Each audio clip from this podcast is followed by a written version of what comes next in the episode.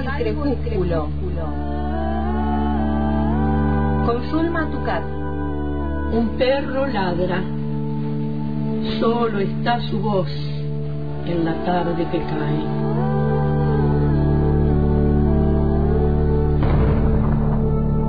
Soy el solitario que escucha sus ladridos en el poniente. Salvo el crepúsculo.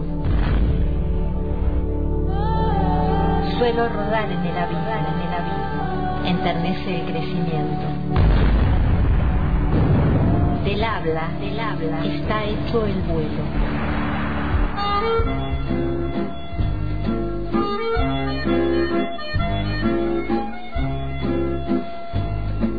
Hay gente que con solo decir una palabra enciende la ilusión y los rosales, que con solo sonreír entre los ojos nos invita a viajar por otras zonas, nos hace recorrer toda la magia.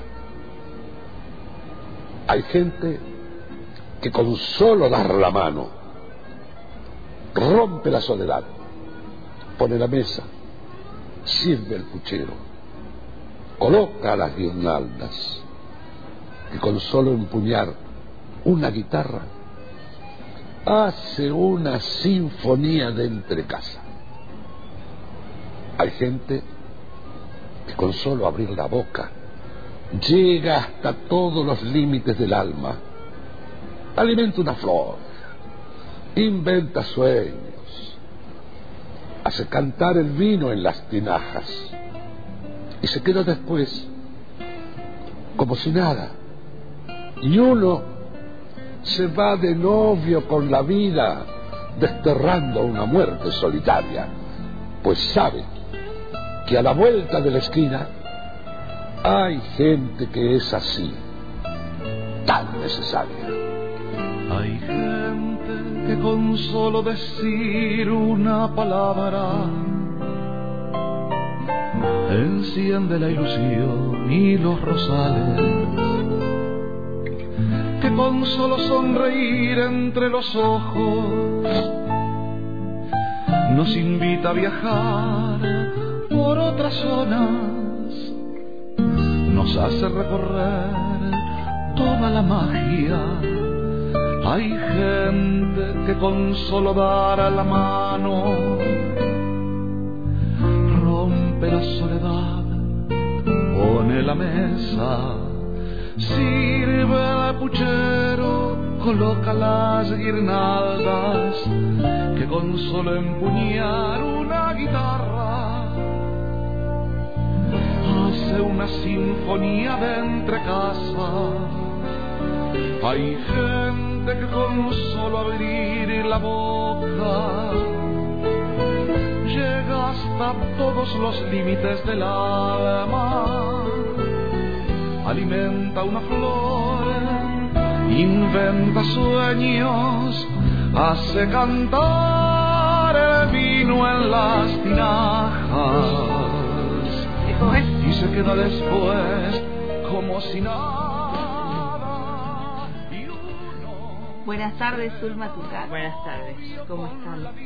Eh, Qué lindo que pensamos hoy. Sí, con yo, yo vengo así como muy necesaria. conmovida con, Claro. con esta gente que es tan necesaria, tanto Hamlet, Lima Quintana, que es nuestro invitado de hoy, como Enrique Shopping, ¿no? Claro, estábamos justo hablando de eso, Exacto. eh, de, de, de lo que estábamos escuchando, de lo que íbamos a escuchar. Exacto. Bueno, un gran poeta, escritor, eh, escribió más de 400 canciones y bueno, y se cumplieron 100 años de su nacimiento hace poquito, el 15 de septiembre, y bueno, hubo muchos homenajes en, en diferentes lugares del país y mm, bueno, muy conocido por sus canciones, una de ellas muy famosa, Samba para no morir, que la ha cantado Mercedes Sosa y varios. Y él nació en Morón en 1923 precisamente este, pero él decía que era de Saladillo, porque le encantaba Saladillo y pasaba mucho tiempo en ese lugar, ¿viste? Yo he visto por ahí algunas biografías que dicen que es mendocino, y es un error, ¿viste? Que por ahí hay algunos biógrafos que no investigan, pero bueno, insistimos, es, es, bonaerense, es nacido en la provincia de Buenos Aires. Y mm, tanto su padre como su madre alimentaron de muy joven, desde muy pequeño, este, el, el amor por la música y por las letras, ya que los dos hacían música y escribían. Y mm, acompañó, como ya sabemos, Ariel Ramírez, eh, anduvo mucho con Armando Tejada Gómez, con Mercedes Sosa, con Guaraní, con, con Matus, que era el, la pareja de Mercedes Sosa. Y, y bueno, y después la unión, la combinación de Hamlet con Enrique Chopin y para mí es maravillosa, es muy, muy penetrante al alma. Después vamos a escuchar otra canción que también este, la hacen los dos, ¿no? Eh, bueno, hay una lista interminable de, obras, tanto de canciones como de, de, poemas y ha escrito ensayos y, y hay este, dos cantatas, una cantata del Che mm. Que la estrenó Jairo en el memorial del Che en Cuba y otra que está dedicada a Jaime de Nevares que se que la la dirigió Naldo Nabrín eh, acá, en Neuquén. Así que eh, quería rescatar eso porque por ahí esas cosas no se saben. Y bueno, y uno de los temas más este, fuertes y más importantes de, de, toda su, su obra es la muerte. Él dice, uno se va a la muerte de a pedazos. Mm. es terrible. De a pedazos imaginarios o reales pero reales sobre todo. En rigor, este, lo que le pasó a él es que la primera muerte, y muy temprana, fue la de su madre, y eso lo marcó, ¿no?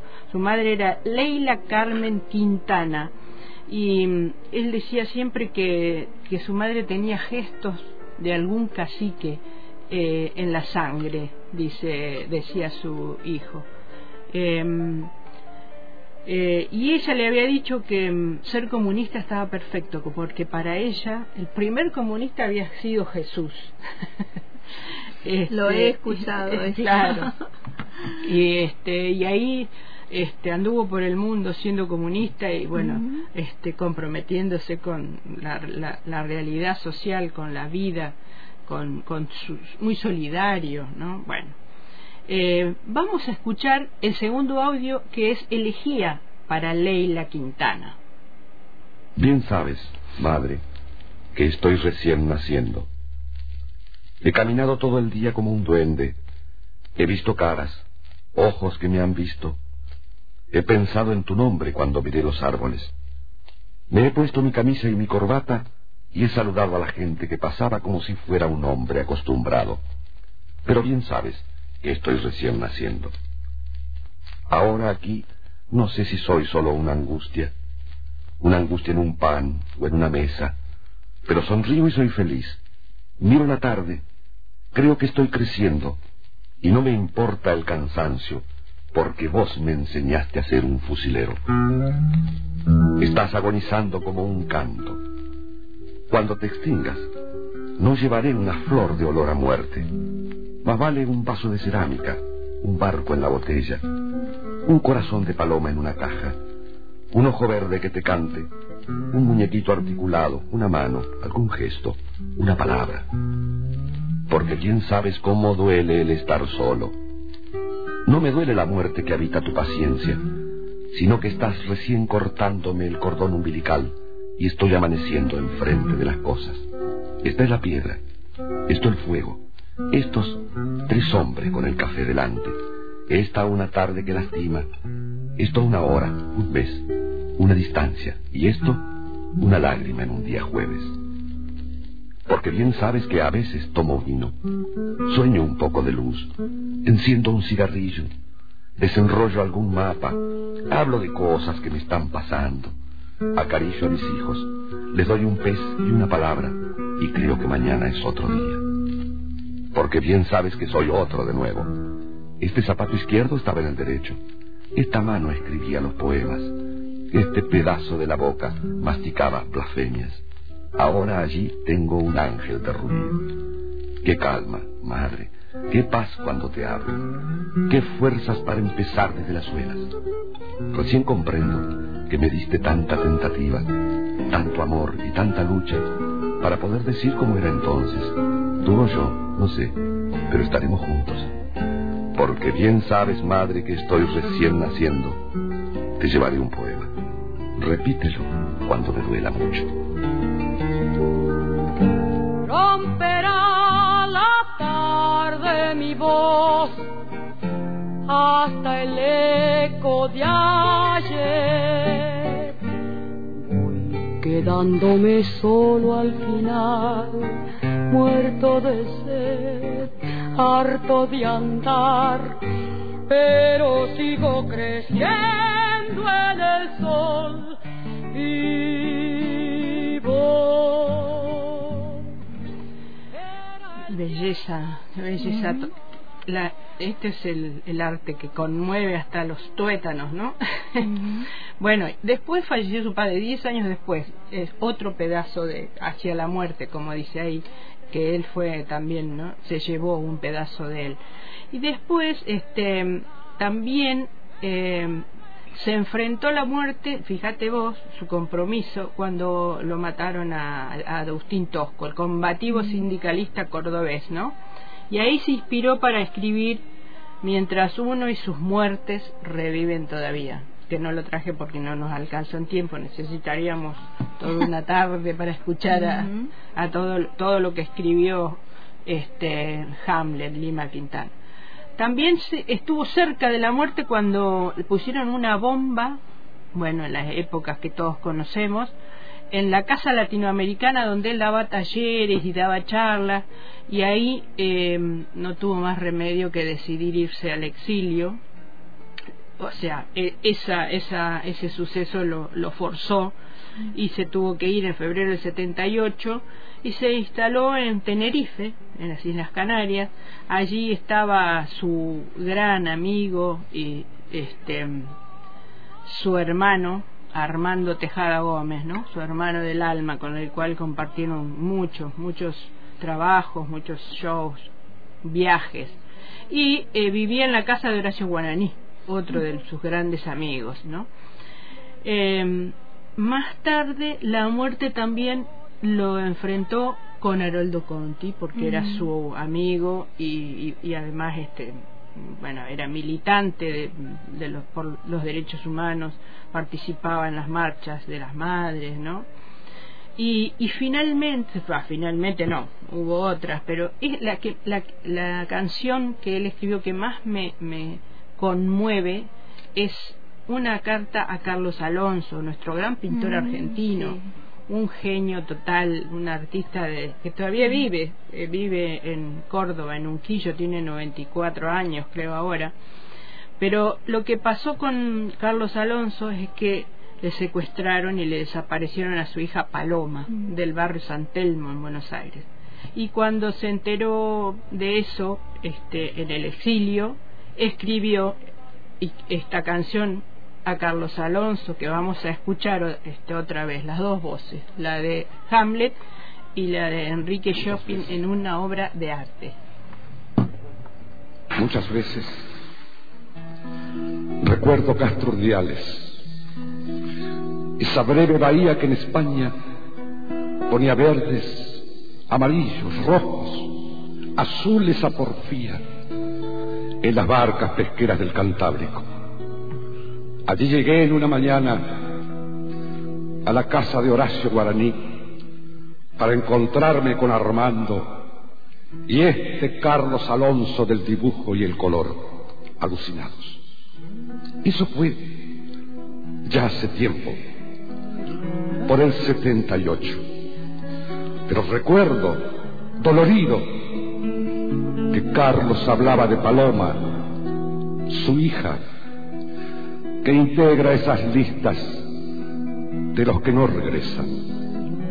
Entonces, yo pensaba en esta tierra, la gente de estos lares, la sangre de mi sangre, los amigos, el amor desmayado a través del Atlántico, y viajaba en cada viento. Regresaba de mi angustia a la angustia de estas calles, cartas con noticias, la música en la sangre, y lloraba. Les juro que lloraba.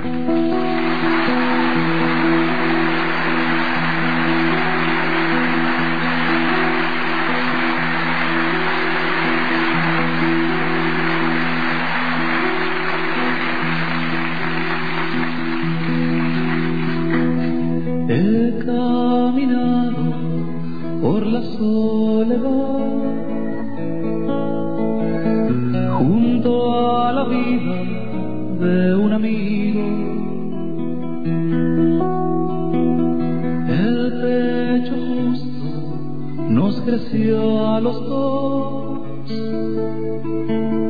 Éramos puente del abrigo él y yo, sol y luz, nos contábamos el tiempo que pasó.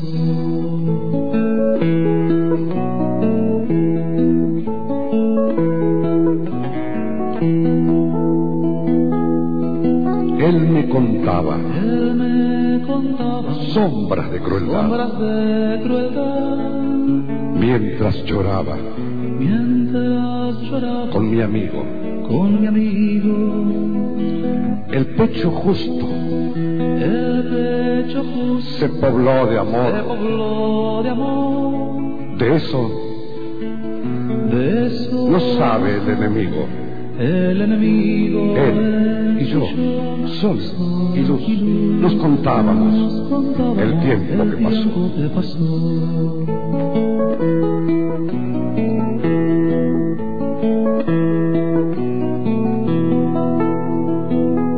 Y todo un pueblo Y todo un pueblo nos miró pasar nos miró pasar. el pecho entero el pecho y dolorido. y dolorido. Y todo un pueblo nos pobló de paz. De eso no sabe el enemigo, él y yo, sol y luz, nos contábamos el tiempo que pasó.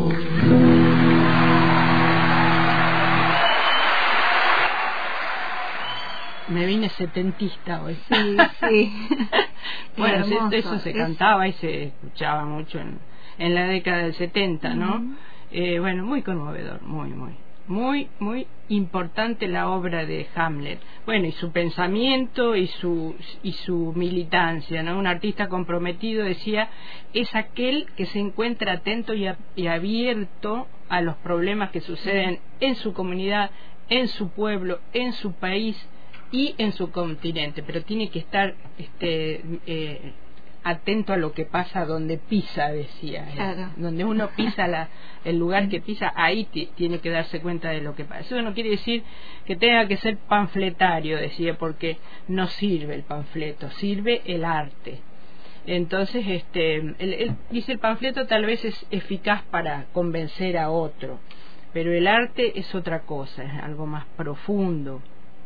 Sí, también denuncia, dice, pero, pero es algo más profundo, tiene que llegar al fondo del alma. Bueno, eh, y hay, bueno, mucha, también hizo algunas cosas sobre el Che, para él el Che fue una figura, del- una de las más importantes del siglo XX, este, insiste que había que cambiar la mentalidad y el Che este, trataba y había empezado a lograr eso de, de la sociedad del mundo.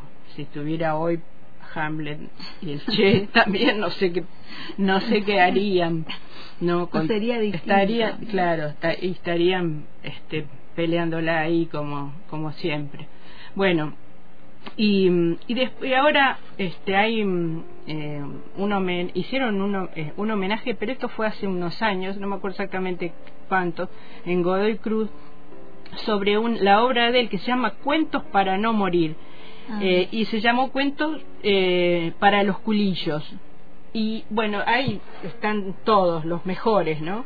Eh, este Víctor Heredia, eh, Teresa Parodi, Liliana Herrero, Verónica Condomí. eh, van van contando, van cada contando. uno va contando distintos cuentos, Claro. ¿no? Por ejemplo, Liliana Herrero hace uno que se llama El Títere de Oro, que está interesante también para traer este como un homenaje a Bufano y a, y a Javier Villafañe, muy hermoso con narrado.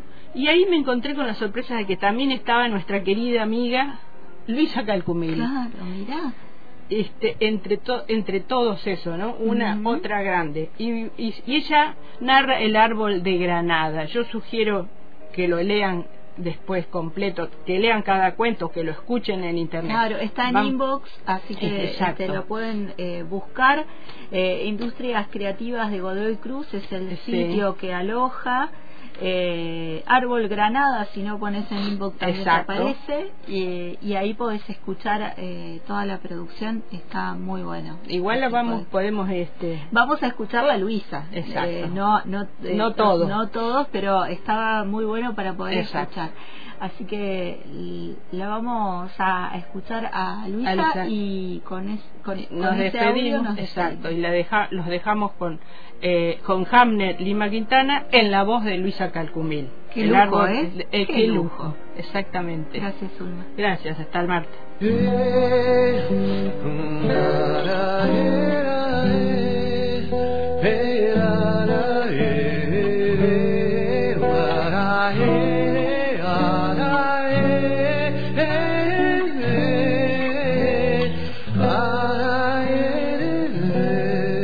Se paraba en la silla y estiraba las manos para alcanzar los frutos.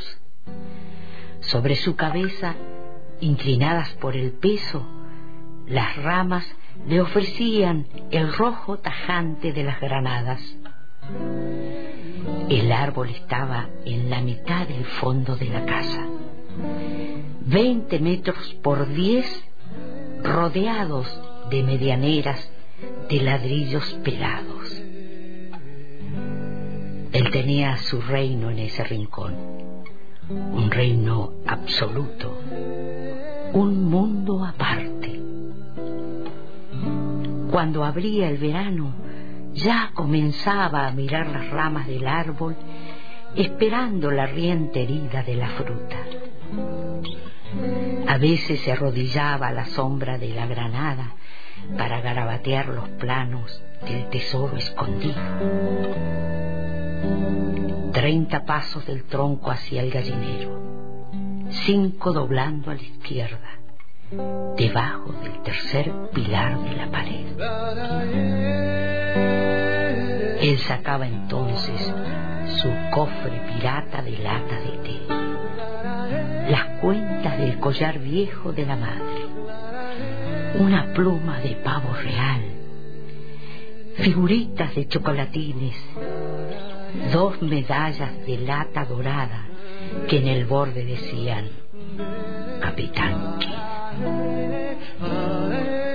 Cuidadosamente elegía un nuevo escondrijo. Volvía a enterrar su cofre y otra vez, de rodillas, debajo del árbol, hacía los signos del mapa del tesoro. El árbol de Granada tenía un aire de misterio compartido. El reino de la magia se vestía de rojo ante la espada de madera y el sudoroso perseguir de enemigos por el fondo de la casa. Algunos días se pasaba horas sentado delante del tronco, acariciando al conejo amarillo. El conejo amarillo era quien más conocía el fondo, el reino chiquilín. Sus túneles se multiplicaban debajo de la tierra. No había raíz que tuviera secretos. Por eso, él le preguntaba cosas sobre el árbol de Granada. Únicamente ellos dos conocían a los habitantes de la raíz del árbol. Eran unos hombres pequeñitos que tenían sus casas dentro de las raíces. Trabajaban de noche con intensidad, hacían crecer el árbol, empujaban las ramas hacia arriba, fabricaban las hojas, pintaban las flores, ponían a madurar los frutos. Él decía que los habitantes de la Granada eran hombrecitos muy alegres. Por eso sus frutos maduros siempre parecen estar riéndose. Él llegaba corriendo a volcar sus sueños delante del tronco del árbol. Cualquier cosa podía crecer a su costado. Un barco, un tigre, una ciudad entera, una capa azul, un ejército que nunca mataba a nadie, un globo, un camino de milagro, un tesoro debajo del tercer pilar de la pared. A veces conversaba con el conejo amarillo y la paloma, porque también tenía una paloma. Una mañana se la trajeron de la feria con un ala más corta. Cuando él colocaba a la paloma sobre su brazo, no necesitaba los tres días y las tres noches para el milagro. Sencillamente decía que tenía un cóndor o un águila y él sabía que sobre su brazo tenía un cóndor o un águila. El oso de acerrín, el de pelo naranja, que dormía sobre su propia almohada, tanto podía ser una fiera como el capitán de su ejército, o un ángel preso entre las ramas. Era un mundo debajo del árbol de granada el conejo amarillo, la paloma, el oso de acerrín, los hombrecitos de la raíz del árbol. Un mundo distinto todos los días. Pero una vez, la granada lo vio llegar algo cambiado. Como el árbol tenía una ciudad en las raíces, conocía el mundo de los hombres. Le resultaba simple ver a través del pecho. Por eso se dio cuenta que él tenía el corazón más rojo. Y vio que los hombres que él tenía en su raíz lo estaban empujando hacia arriba. Esa noche, al tronco, se reunieron el conejo amarillo, el oso de acerrín, la paloma, los habitantes de la raíz del árbol, el capitán Kidd y las figuritas de chocolatines del tesoro. Nunca se supo qué hablaron, pero a la mañana siguiente los ojos de todos tenían una profunda tristeza. Una semana después, ante el estupor de la paloma y los miedos del conejo amarillo, llegó un hombre con un hacha y golpe tras golpe derribó el árbol de granada. Cuando se llevaron los restos, sobre el suelo quedó un aro rojo por el que se volaron los hombrecitos de la raíz. Cuando volvió al fondo de la casa, encontró todo desconocido. Se sentía como extranjero dentro de su propio reino. El conejo amarillo se escondió en sus túneles. La paloma trató de volar con su ala cortada. El oso de acerrín quedó contra una pared, como solo puede quedar un oso de acerrín. Cuando él se fue, lo espiaron. Se dieron cuenta que sí, que el árbol había tenido razón. Ya podía alcanzar los frutos con las manos. Y después se enteraron que esa noche, cuando él quedó solo y estaba por dormirse, descubrió el sentido de las lágrimas.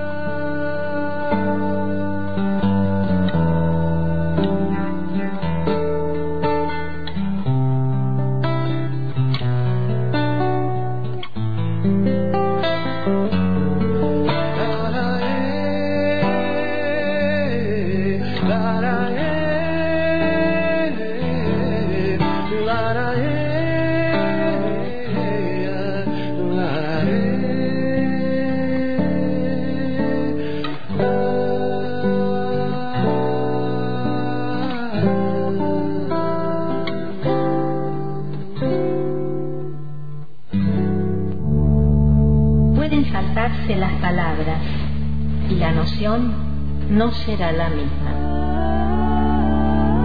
No hay virus concebible para la conciencia colectiva. Salvo el crepúsculo, en el hilo invisible. Ya no hay velojes. Caracol de rutinas pasan las horas. La abeja en la flor no sabe de pandemia, solo trabaja. Salvo el crepúsculo. Con Zulma Tucat.